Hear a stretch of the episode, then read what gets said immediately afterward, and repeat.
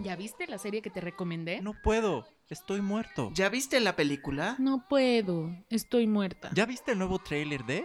No, puedo, estoy, muerta. Hola. Bienvenidos al episodio número 9 de esta temporada 2020 de No Puedo Estoy Muerta, aún en cuarentena. Por aquí está Jazz, ¿cómo estás Jazz? Hola, ¿qué tal? Muy bien. Aquí preguntándome si saliendo de la cuarentena podré perrear hasta el suelo sin hacer calentamiento previo. Ok, a ver, a ver si te logras ejercitar lo suficiente. ¿Cómo estás, Bull? Muy bien, aquí logrando mis objetivos de, de bajar de peso y de comer sanamente desde la Muy bien. cuarentena. ¡Qué bárbaro! En Bárbara de Regil, y Exacto, tortillas. en intensa. Exactamente, yo soy Arge Díaz y como siempre nos da mucho gusto que nos estén escuchando, si es que así lo están haciendo. Y por aquí vamos a empezar con un poco de música que va a elegir Bull, a ver con qué nos sorprende.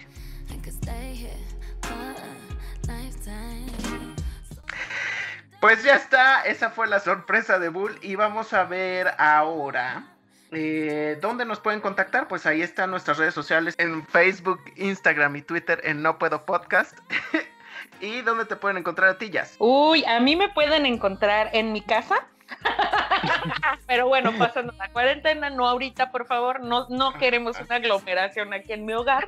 Mientras tanto, pueden seguirme en redes sociales como arroba lamariche guion bajo. Y a ti, Bull, además de. OnlyFans. A mí me pueden seguir en HDI Bull, tanto en Twitter como Instagram OnlyFans. Ok, bien.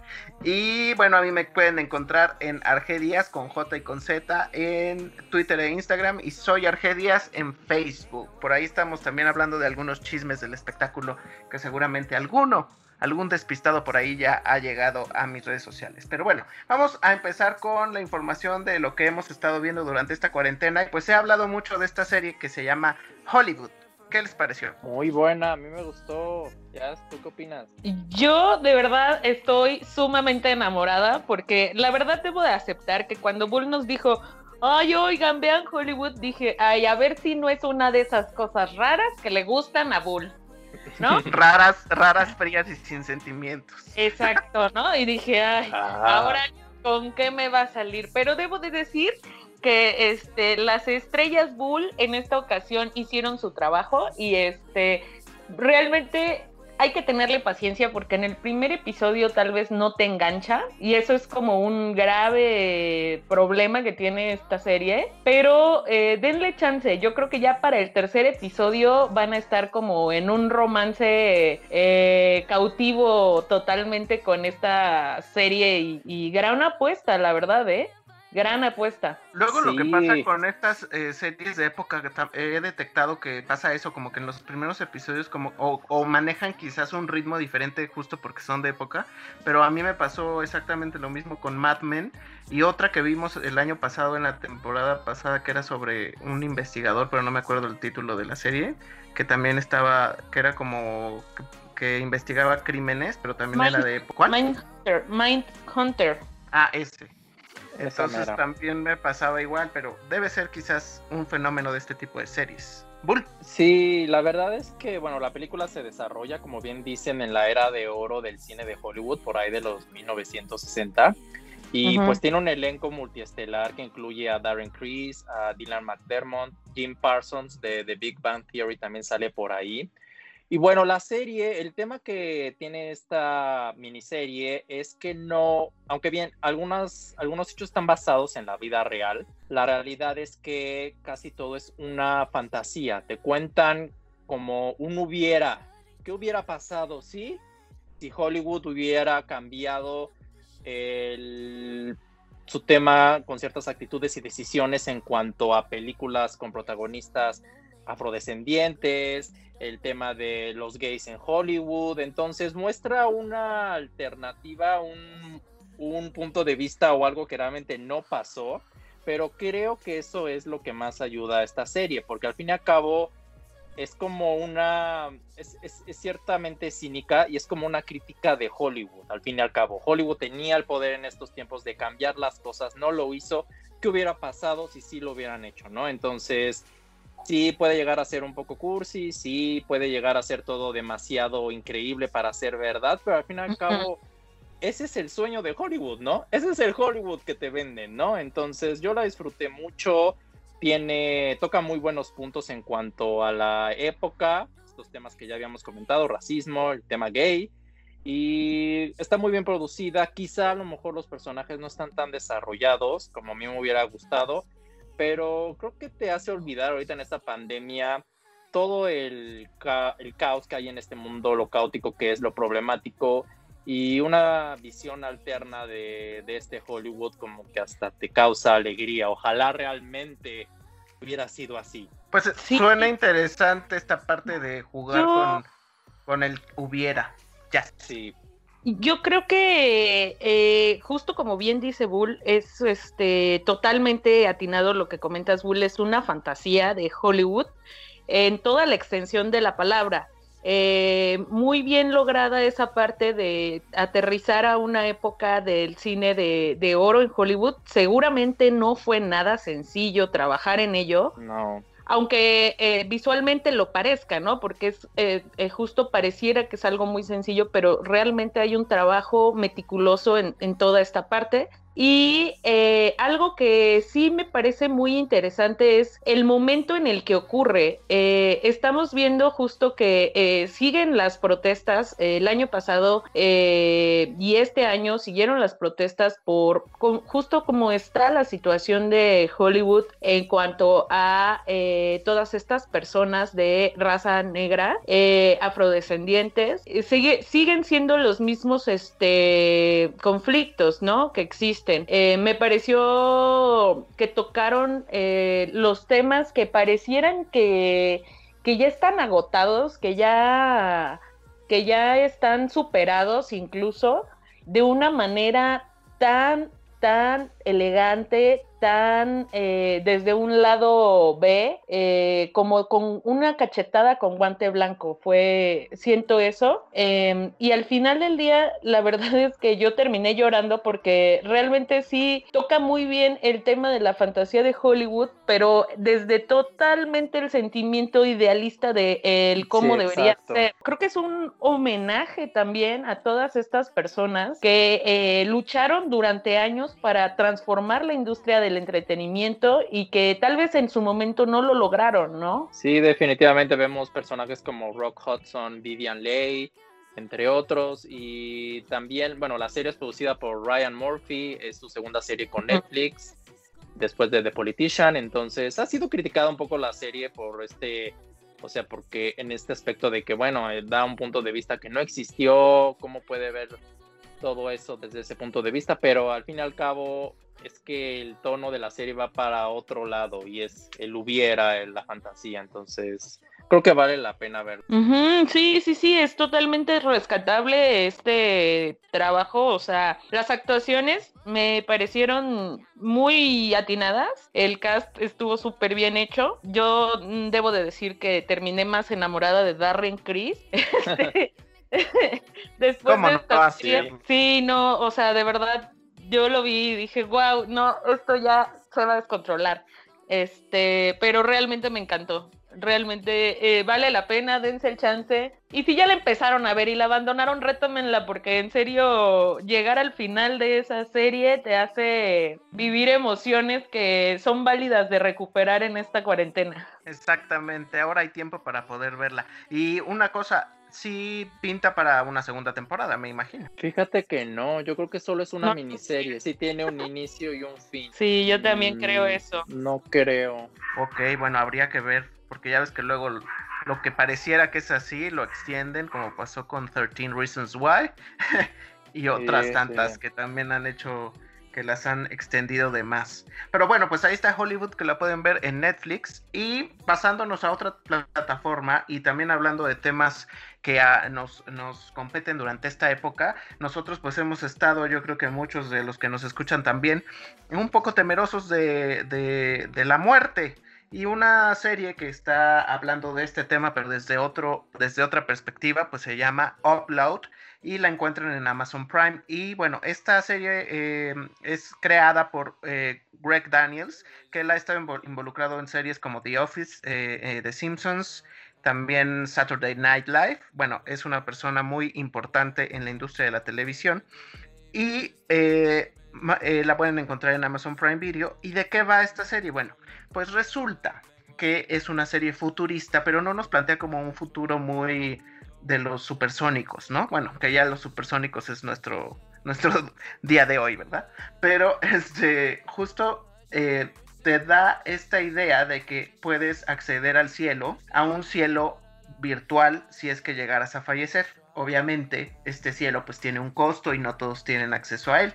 Pero resulta que el protagonista de esta serie, que sería Robbie Amell, el actor, que el personaje se llama Nathan, eh, pues por un accidente a sus 27 años, pues tiene que acceder a uno de estos cielos, porque obviamente como cualquier industria, pues hay varios cielos y a él le toca ir a uno que es Lakeview, que es como donde va la gente más rica, ¿no? Esto porque su eh, novia, pues tiene acceso, bueno, su novia o su chica del momento, porque realmente no había como mucho mm, cuestión afectiva, pero lo, deposita en este lugar. Entonces lo interesante es que te van planteando esta cuestión de la convivencia de inteligencia artificial con los humanos que aún siguen vivos y, esta lucha o esta, em, estos obstáculos que van enfrentándose pues estas personas que realmente ya están viviendo un- una eternidad eh, computarizada eh, pues en un espacio que es bastante amigable y a qué te enfrentas en esa situación,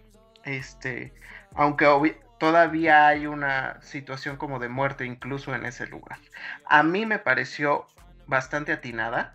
Em, está planteando un, un futuro que sí es, me parece que es el 2030 y tantos. Eh, no es tan lejano, pero hay como cosas que, detallitos que, que al verla dices, claro, es que eso va a suceder y, eh, muy pronto, ¿no? Entonces, este, pues a veces está mezclada como con humor, pero a veces asusta de tan, lo tan real que pudiera ocurrir eh, en nuestras vidas en un futuro no muy lejano. Bull. Sí, definitivamente la trama es muy interesante, muy intrigante en el sentido de ciencia ficción y algo no muy lejano, como dices.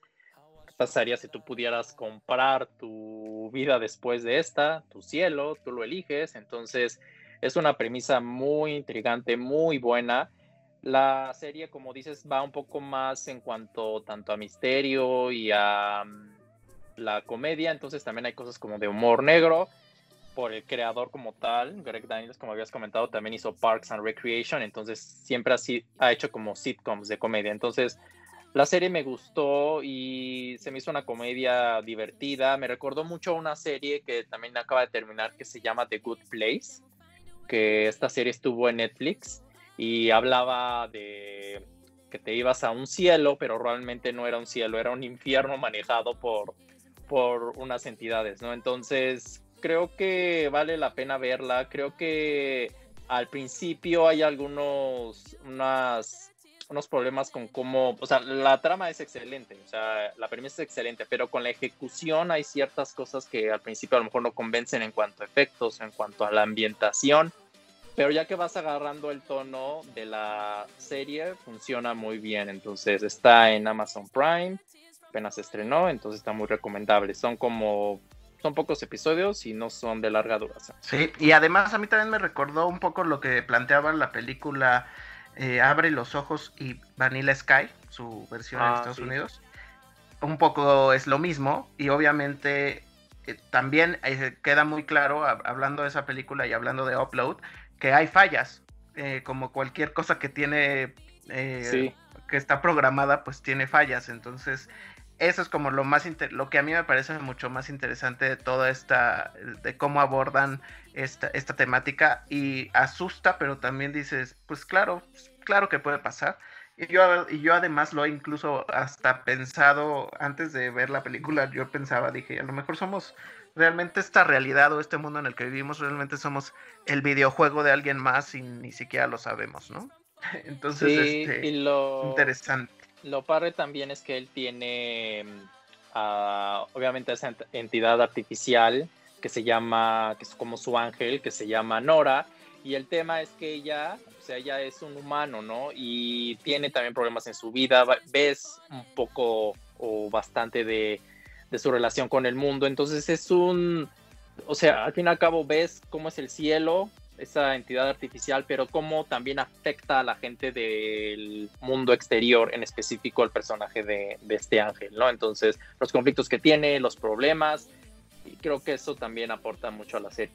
Pues ya saben, la pueden ver en Amazon Prime, es una de las series que pues en esta cuarentena pueden disfrutar. Y también Jazz, tú viste The Midnight Gospel, ¿right?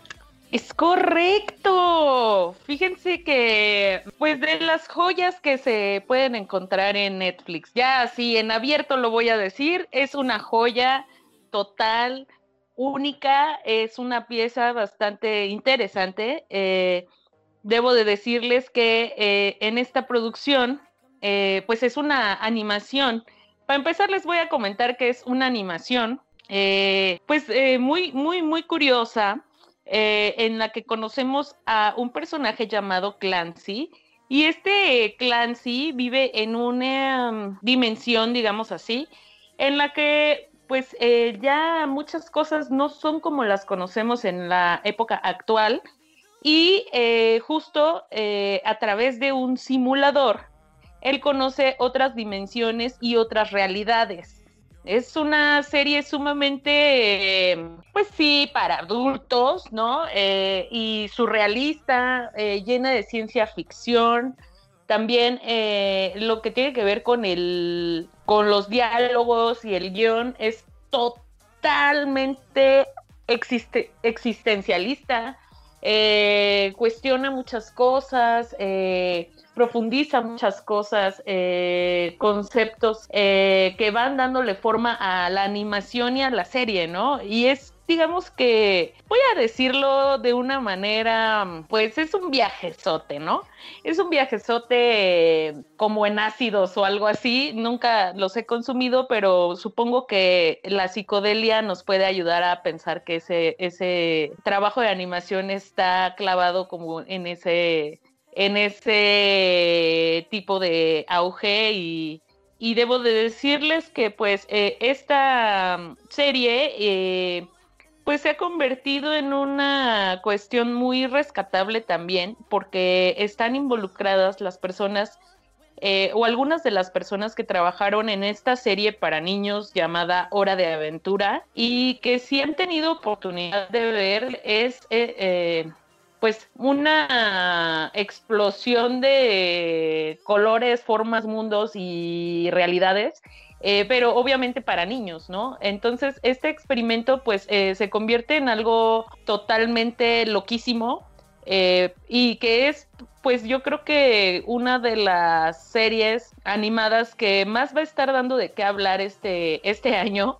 eh, porque pues finalmente eh, también a los adultos nos gustan las, las caricaturas, pues como les he contado en mi caso, soy fan, soy súper, súper, súper fan. Y este, y bueno, eh, algo también que hay que comentar sobre esta serie es que estas entrevistas, eh, esta especie de entrevistas que hace Clancy en, en su eh, podcast que transmite en el universo, eh, están basadas de el, el podcast de Trussell, de Duncan Trussell Family Hour. Hour. Este, y eh, pues bueno, es una. Sí, sí, sí. Y yo, Hour. Sí, sí, sí. Este. Y bueno, es este, realmente les digo que es una cosa muy clavada. eh, si a ustedes les gusta, eh, pues todo este de Braille que tiene que ver con las cuestiones de introspección, de, de existencialismo, eh, que tengan que ver con, con, pues, la profundidad, la verdad es que esta serie les va a hacer explotar la cabeza y les va a hacer cuestionarse sobre cosas que igual y ustedes daban por hecho o asimilaban de otra forma. Entonces es una serie muy reflexiva, muy introspectiva y, y de verdad el trabajo hecho eh, a nivel visual es es alucinante. Es, no tengo más definición para esto que alucinante. The Midnight Gospel, que lo podemos encontrar en Netflix. ¿Y cuántos capítulos son más o menos ya? Son ocho, son ocho capítulos. eh, están cortos, como de media hora, 40 minutos, pero la verdad debo de ser muy honesta. O sea, esto no es algo que puedas maratonear. O sea, yo, por ejemplo, he visto un capítulo eh, y dejo algunos días pasar. Es una serie que sí me gusta disfrutar, pero me gusta también dosificarla porque no creo que sea como para maratonear. Entonces, bajo esa advertencia, les recomiendo que si van a verla, vean un capítulo, vean el primer capítulo y se den un espacio para asimilar lo que vieron y escucharon, porque realmente vale mucho la pena. Ok, pues ahí está la recomendación de Jazz y a ver si la podemos em, ver nosotros pronto para poderles dar nuestra opinión al respecto. También ahí en Netflix yo me encontré con, un, con una sorpresa. Eh, de pronto en los últimos días, ah, entre sus contenidos de estreno, apareció un documental eh, cuyo nombre es en español Un amor secreto, en inglés A Secret Love. Y, y lo que nos plantea es realmente cómo en la época de los 40 dos mujeres se dieron cuenta que, que se amaban la una a la otra, pero obviamente durante esa época pues no era muy sencillo vivir como homosexual, ¿no? Entonces, pero la sorpresa, digamos que esa es la premisa y con eso los dejo, ¿no? Porque uno espera que como que se ahonde mucho más en este tema de la homosexualidad en esos tiempos. Y sí, ah, nos dan como algunos tips de que había gente que, que eh, bueno, les, les comento quiénes son las, las personas. Ella es Terry y Pat. Ellas son las protagonistas del documental. Pero más allá de eso, eh, más allá del tema de la homosexualidad y de cómo ellas decidieron vivir su, su historia de amor juntas y en secreto y, y- este ocultándoselo a- incluso a los miembros de su familia para que pudiera funcionar su relación durante todo este tiempo.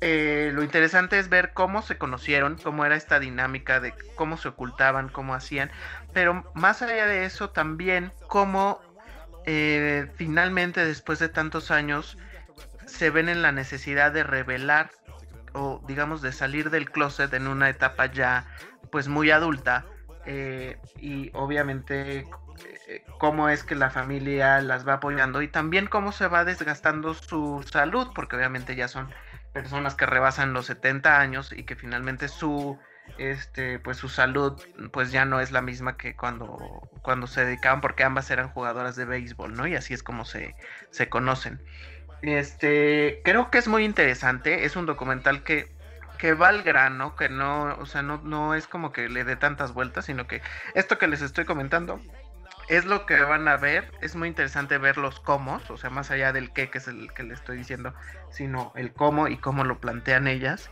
Y eh, obviamente también, eh, pues estas situaciones que van surgiendo con la familia una vez que salen del closet y una vez que, que su salud ya empieza a empeorar, ¿no? Eh, este, eh, uno de los productores es Ryan Murphy y está dirigido por Chris Bowland.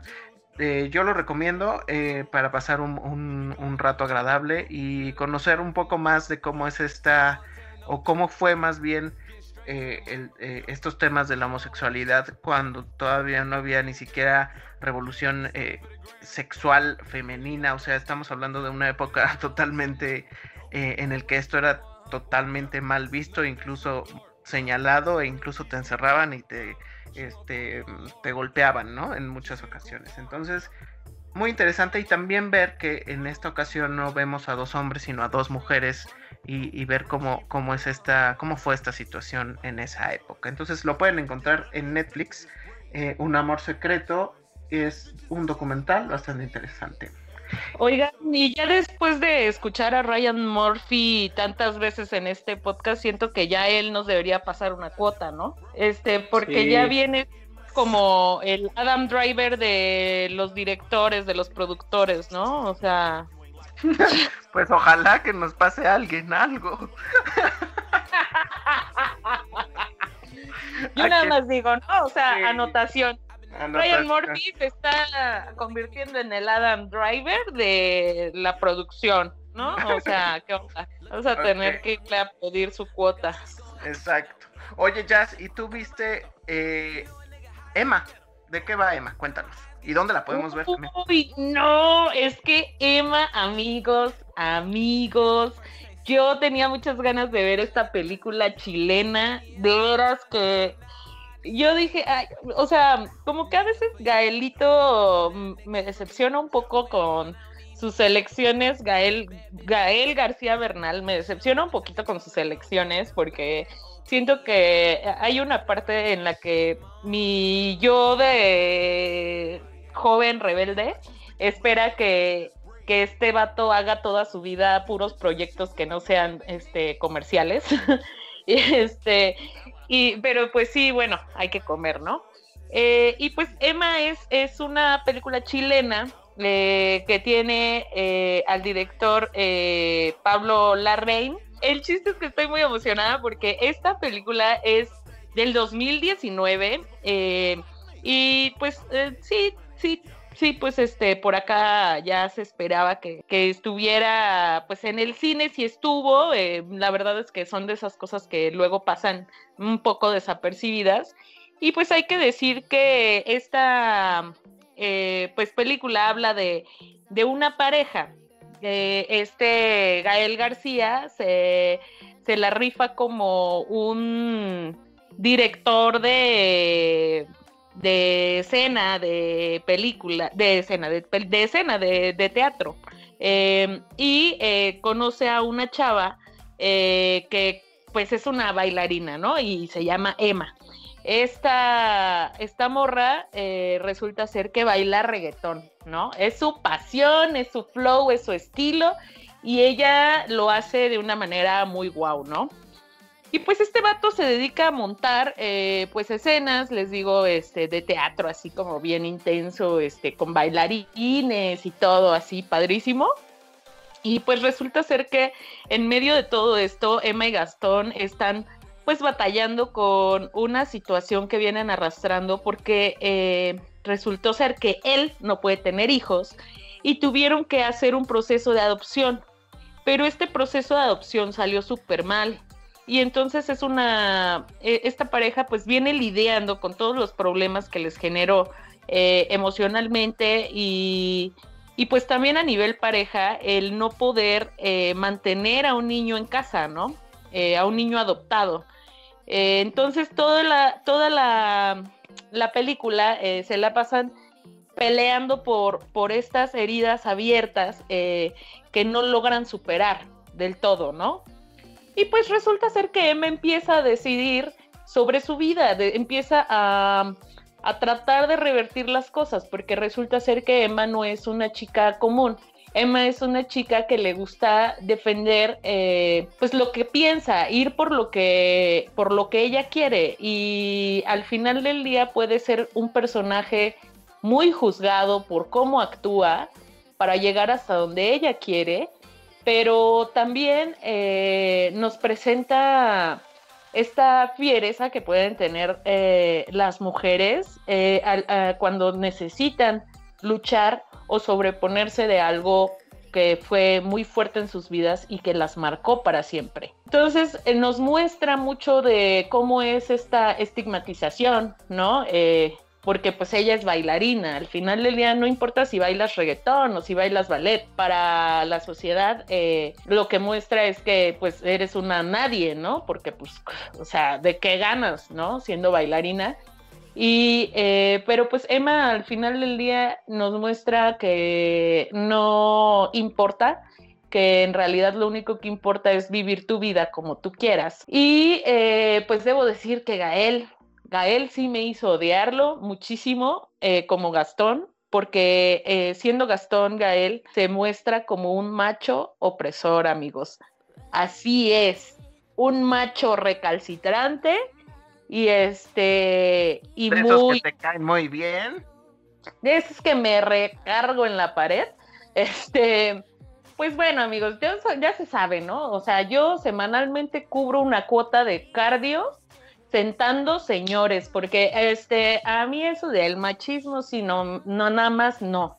Entonces este señor, pues este, el Gastón, sí, de verdad, sí me hace odiarlo bastante por sus formas, este, pero realmente habla también del buen trabajo que hizo Gael García Bernal. De verdad, de verdad, sí llegas a odiarlo, sí te llega a fastidiar. Es lo que te iba a decir, entonces debe estar muy interesante lo que hizo actoralmente Gael. Me sorprendió, ¿eh? Yo, yo pienso que es una de esas actuaciones que Gael ya no había tenido. O sea, ya... La verdad, este siento que sí fue como algo que él se permitió hacer muy bien, ¿no? Este. Entonces, si a ustedes les gusta el Gael, pues van. Si a ustedes les gusta el reggaetón, pues van. Si a ustedes les gusta este ver un buen cine de arte, pues van. Eh, realmente vale la pena, está muy buena, está no te, te, te mantiene todo el tiempo así como que ahora qué va a pasar, ¿no? Este, porque siguen juntos y se odian tanto, entonces este, pero pero está está buena. Está buena, véanla. Visualmente también se hizo un trabajo impecable, o sea, muy bueno, muy, muy bueno. Oye, ¿dónde la podemos ver? Bueno, esta película la pueden ver en una plataforma llamada Movie, que es este, pues una plataforma que concentra cine de arte. Y por ahí, si quieren explorarla, este, esta plataforma, pues entiendo que no tiene un eh, liberación de 30 días gratis, solo tiene 7, pero está súper bien porque este, creo que si ahorita ustedes tienen un espacio para poder este, ver pelis o lo que sea, pues lo pueden aprovechar muy bien esos siete días de, pues de servicio gratuito de prueba. Es más de cine de, pues de arte, de valor, o sea, con propuestas alternativas, no tan Claro. comerciales. ¿Y saben Sí. más o menos los costos ya una vez que pasan los siete días? Cuesta 99. Ah, está bastante accesible entonces. Porque trae cine de todo el mundo, o sea, de todo el mundo, de Francia, de China, de Japón, de Rusia, de, o sea, de verdad, de Reino Unido, o sea, ¿qué onda? Eh, en serio, es, si a ustedes les gusta ir a la cineteca y ahorita se sienten frustrados porque sienten que el cine comercial les está quemando el cerebro, amigos, pues Ahí eh, está su cineteca. Movie es, Movie es como esta alternativa y prometo que también la próxima semana les traeré opciones gratuitas para que puedan este, explorar muy buen cine de arte. ¿Cómo no? Oye, perdón que insista, pero también para ayudarle a la gente a que la descargue, ¿cuál es el- su icono en, en, en la App Store o en el, el Play Store? Ay, pues es como una flechita con puntitos.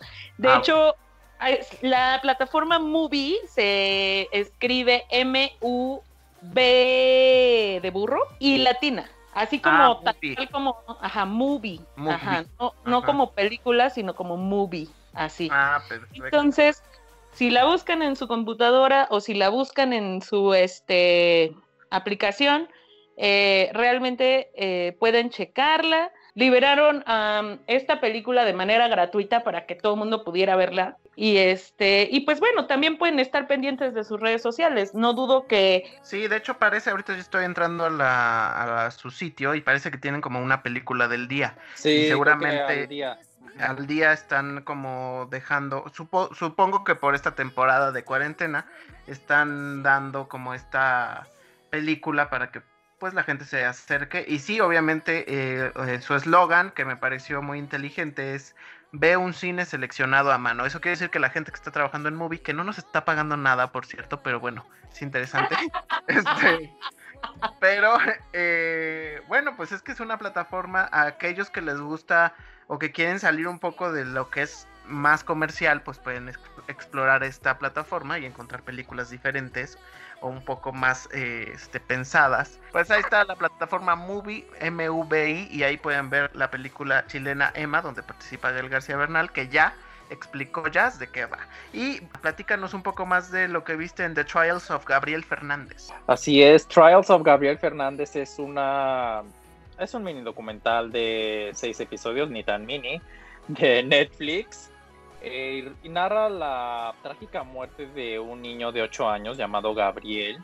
Y que bueno, además de que fue ocasionado este brutal asesinato por su mamá y el novio de, de ella, causó indignación porque los trabajadores sociales lo dejaron en un hogar abusivo y el sistema en general pues no lo protegió como debió haberlo hecho. Entonces, la serie te va narrando todo lo que sucedió, pero a la vez los juicios contra la mamá, contra el novio y también contra los trabajadores sociales, en el sentido de que tocan temas que van más allá del crimen en sí, sino de los problemas que se tienen actualmente en los lugares de trabajadores sociales, todas estas entidades, la burocracia que existe, la carga de trabajo, también en cuanto a los alguaciles, el ignorar por no entrometerse. Entonces, creo que más allá de mostrarte por qué lo hicieron, es cómo un sistema dejó a este niño y le dio la espalda, hubo señales de,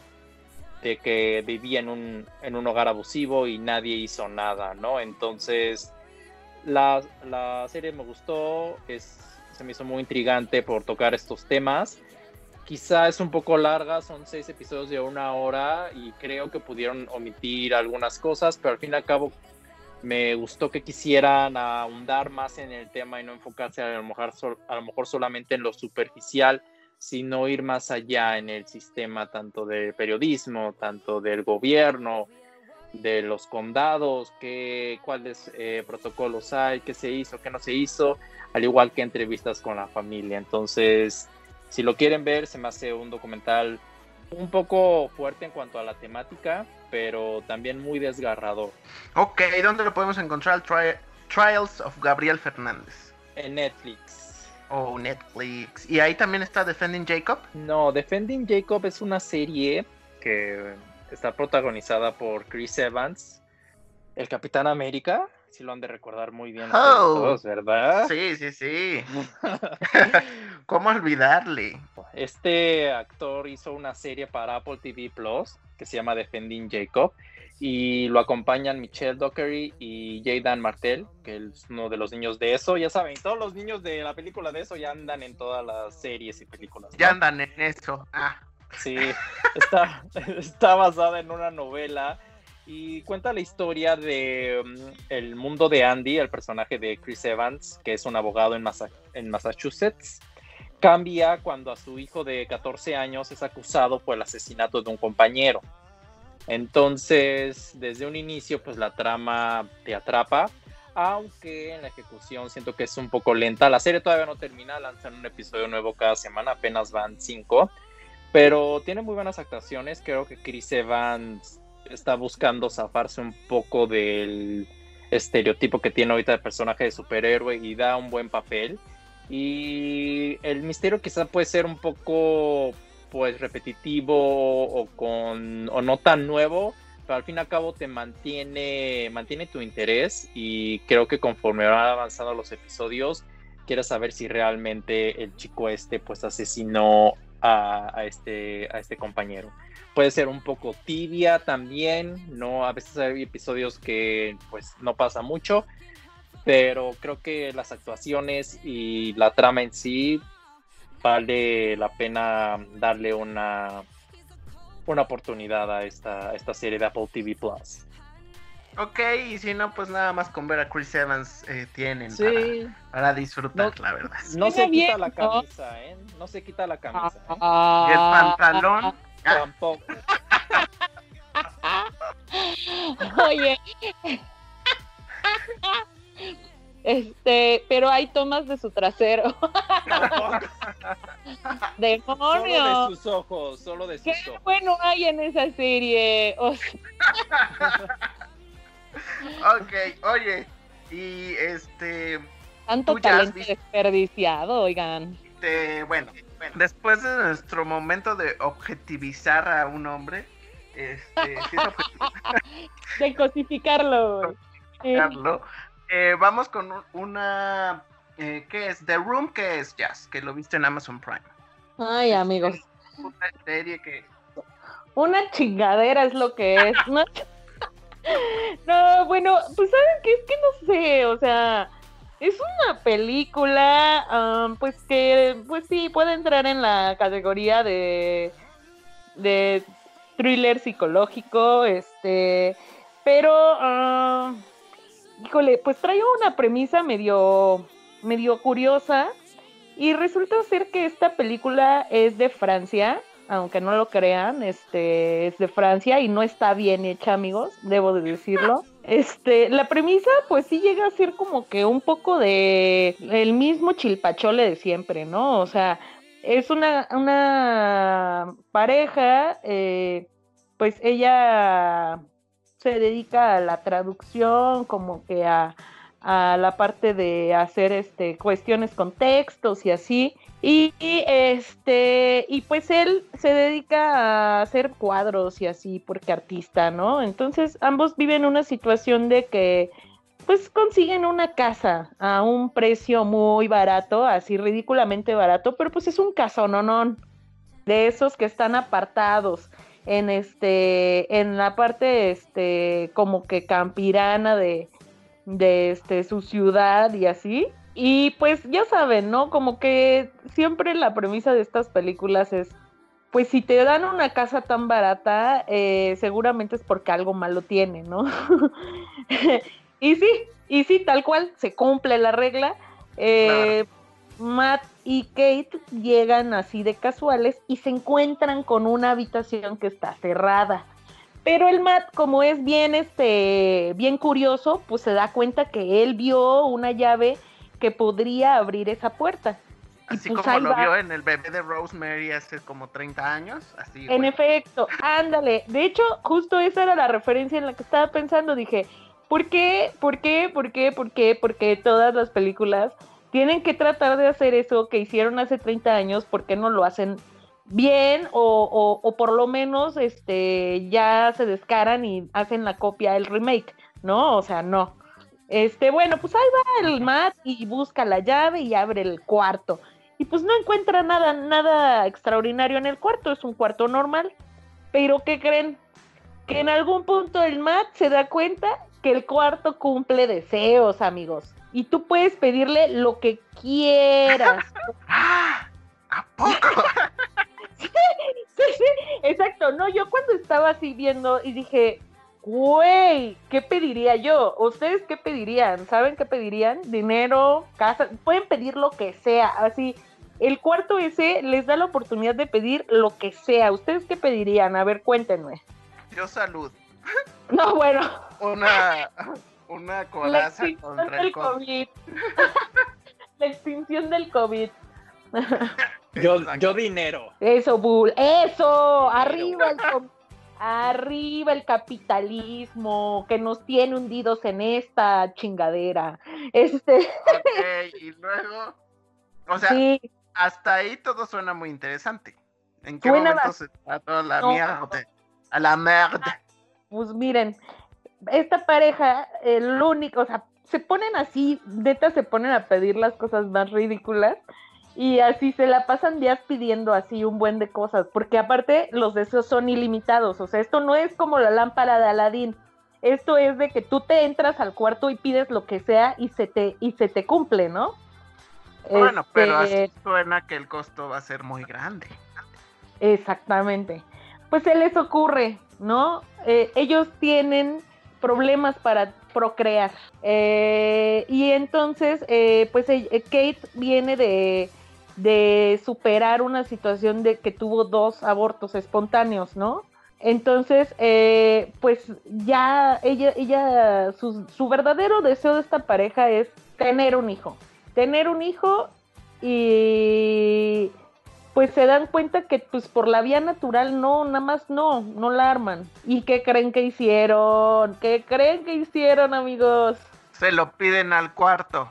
Así es, es correcto, amigos, se lo piden al cuarto y ahí es cuando se hace todo, todo un desmadre, así tal cual. Eso no es, no es lo que les pasó después de pedir al niño, neta, es un juego de niños, o sea, no es un juego de niños, es un desmadre lo que se les hace.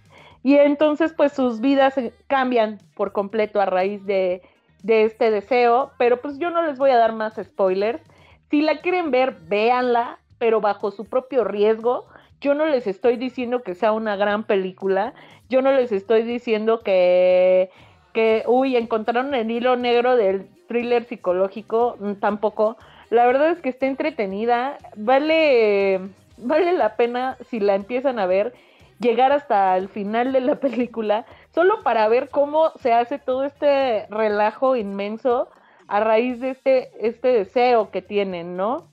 Porque eh, en el camino es cuando van descubriendo realmente cuál es la dimensión de eh, lo que pasa cuando pides algo así y todas las consecuencias que se de- detonan. eh, pues sí, no son tan predecibles, pero, pero sí, sí te mantiene entretenido, la verdad, no les voy a mentir. Sí, sí la vi Por y sí estuve ambición. como, exacto. Te recuerda así como de, ay, oigan, este, pues sí, es como, pues es, es como una, un lado B de la cuarentena, digamos, ¿no? O sea, lo que ellos viven es un lado B de la cuarentena, amigos. Sí entretiene, sí logra su objetivo y bajo su propio riesgo nada más, ¿eh? O sea, no voy a andar recomendando una cosa que, que no me terminó de encantar. Yo nada más les digo eso, pero pues la pueden ver en Amazon, en Amazon Prime. También es un estreno del 2019, me parece. Ok, pues ahí está la opción para ver The Room en Amazon Prime. Y hablando un poco de cosas terroríficas, ¿tú viste presencias del mal, no, Bull? ¿En tu casa o dónde? Ay, así es también. O sea, y siguiendo con, con cosas malas, pues bueno, también viene esta película de que, bueno, se llama en inglés The Turning. Es dirigida por Fiora Sigismondi, que es una directora de videos de Katy Perry y también de algunos episodios de algunas series. Ay, pues Y ya bueno. desde ahí hubieras empezado. y pues la trama Ey, ey, es- ey, mi Katy Perry no, con mi Katy pues, Perry no. nadie se mete, ¿eh? No, pero con sus videos sí. Ay, no, tampoco, tampoco, ¿eh? Esta película va, bueno, es una adaptación de una novela de Henry James que se llama Turn of the Screw, que ya ha sido hecha muchas veces, en especial una película de los 60 que se llama The Innocents con Deborah Carr, que está infinitamente mejor que esto, pero bueno, la trama es que una institutriz es llamada a una mansión enorme donde viven dos niños y y una este, como ama de casa, los niños son huérfanos, no tienen papás.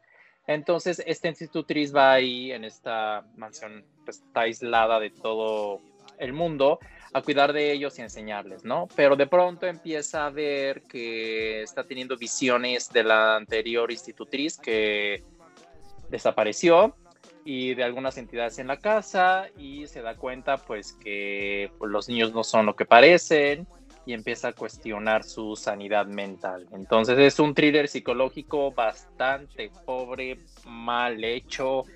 Lo interesante es que tiene buena, bueno, un- unas buenas actuaciones, buenos actores. Está Mackenzie Davis, que la vimos recientemente en Terminator, Dark Fate, que también salió en Blade Runner. Y también Finn Wolfhard, que también otro niño de eso, vuelve a salir aquí y Brooklyn Prince. Entonces, creo que la razón por la que vi esta película fue porque este año se va a estrenar la segunda temporada de The Haunting of Hill House que salió en Netflix. La segunda Vaya. temporada va a ser... Oh my ser- god. la Me segunda urge. temporada, a mí también. Entonces, la segunda temporada va a ser una adaptación de este libro, de The Turn of the Screw. Entonces, quise ver Mm. esta adaptación que salió este año ¿no? para darme una idea. Entonces, la verdad es que yo espero algo mejor en, en la serie. Esta película no la puedo recomendar. Es de las películas malas del cine de terror que salen muy seguido. Entonces, realmente no está en una plataforma, está para comprar digitalmente en tiendas como iTunes, Google Store o Claro Video, por mencionar algunas. ok, oigan, y les comento que me puse al día con algunas series rápidamente, de las que ya hemos hablado anteriormente. Por fin vi toda la serie de Élite. Lo que les puedo decir es que entiendo por qué a los adolescentes les gusta. La verdad es que si, la, ve- si ya están un poco más grandes como nosotros, este, también la pueden disfrutar. ¿Qué? también la pueden disfrutar y eh, pues funciona. Realmente creo que me enamoró mucho más. La vez pasada había dicho que la había empezado a ver y medio me aburrió, pero después entendí y, y creo que eh, al menos estas tres temporadas funcionan. La última decían que estaba un poco fea, pero realmente si la ves de corrido las tres como lo hice yo, pues realmente este funciona y funciona bien, aunque yo no creo que sea la última temporada, ¿eh? Seguramente va a haber una cuarta. También por ahí vi una creo que ya hay una confirmación para la cuarta, ¿eh? Ok, seguramente van a ser otras historias, pero pues algunos de los personajes que conocimos pues seguramente van a estar por ahí, aunque no todos los principales. Y eh, algo que tiene en común Élite con Toy Boy pues es la participación de María Pedraza, que recordemos que es la actriz que eh, aparece solo en la primera temporada de Élite, sin decirles mucho más.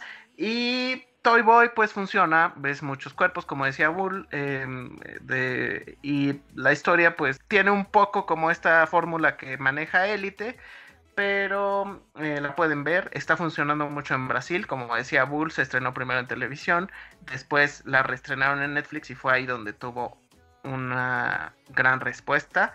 Eh, de esta parece que todavía no saben si habrá una segunda temporada. Yo, la verdad es que creo que no es ni siquiera necesaria, pero pues ya veremos, ¿no?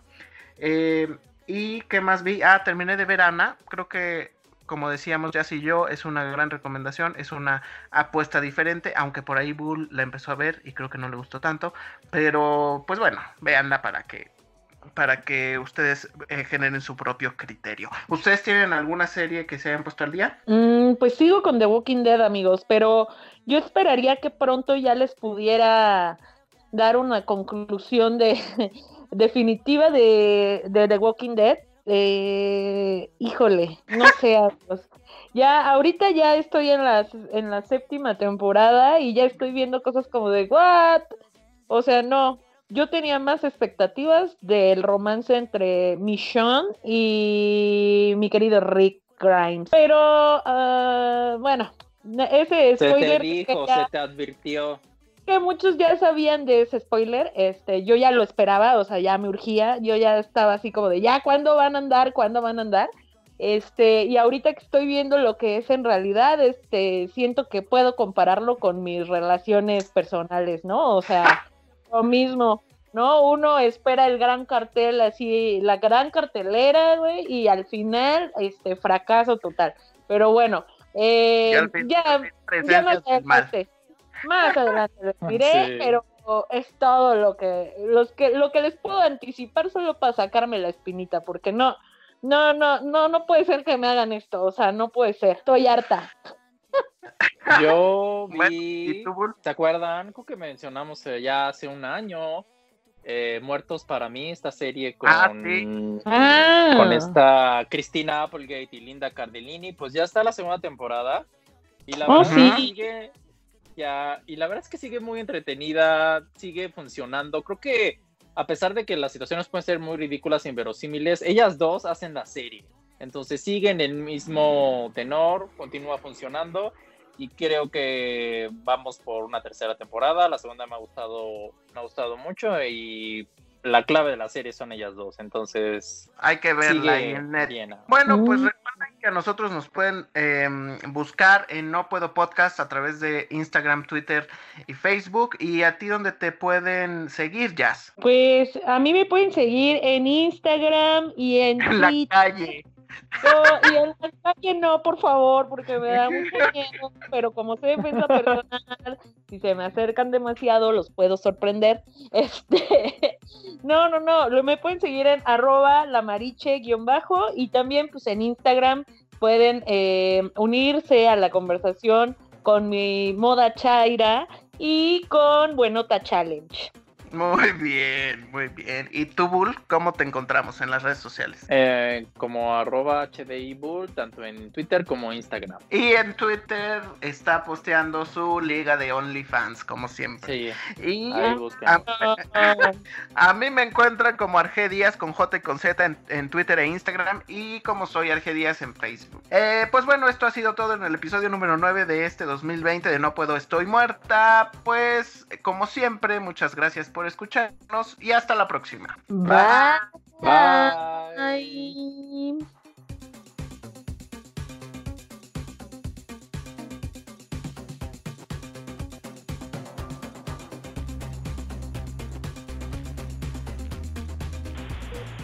Me gusta estar muerta. Me gusta estar muerta.